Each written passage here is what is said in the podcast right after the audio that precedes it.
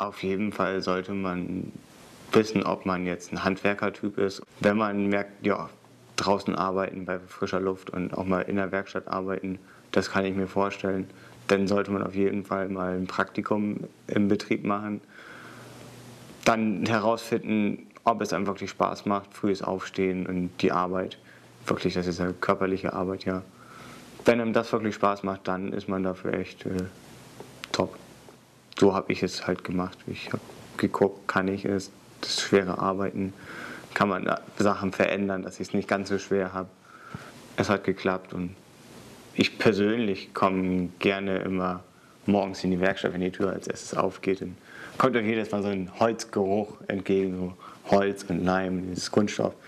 Wenn man Platten aufschneidet und so, kommt da irgendwie doch ein netter Geruch bei, wo man sagt, ja, das ist der Geruch, den so ein Tischler kennt. Das finde ich persönlich immer ganz nett.